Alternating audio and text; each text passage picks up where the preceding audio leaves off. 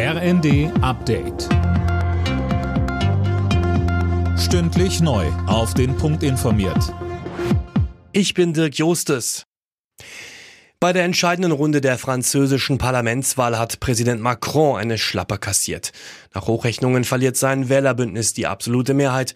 Damit wäre er nun auf Stimmen aus anderen Parteien angewiesen, um Gesetzesvorhaben durchzubringen. Zwei sich schnell ausbreitende Waldbrände haben in Brandenburg mehrere hundert Menschen aus ihren Häusern vertrieben.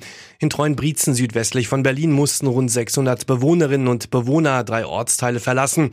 Auch im nahegelegenen Belitz wurden wegen eines weiteren Waldbrands mehrere Straßen evakuiert. Brandenburgs Ministerpräsident Dietmar Woidke. In beiden Bereichen haben wir eine hohe Dynamik, das heißt drehende Winde, Böen, die das Feuer immer wieder neu anfachen und in unterschiedliche Richtungen auch dann vorwärts kommen lassen. Das macht die Bekämpfung wahnsinnig schwer.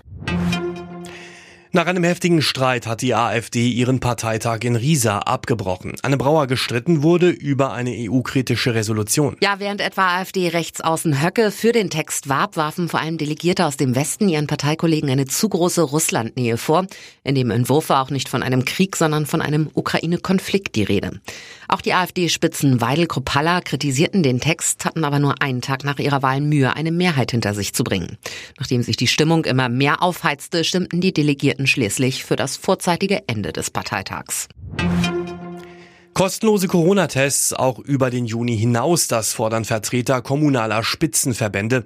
Gegenüber dem Redaktionsnetzwerk Deutschland erklärte etwa Reinhard Sager, der Präsident des Deutschen Landkreistages, die Tests sind ein erstes Frühwarnsystem, das der Bund dringend sicherstellen sollte.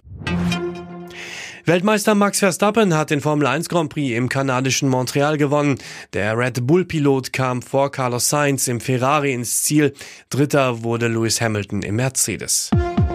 Alle Nachrichten auf rnd.de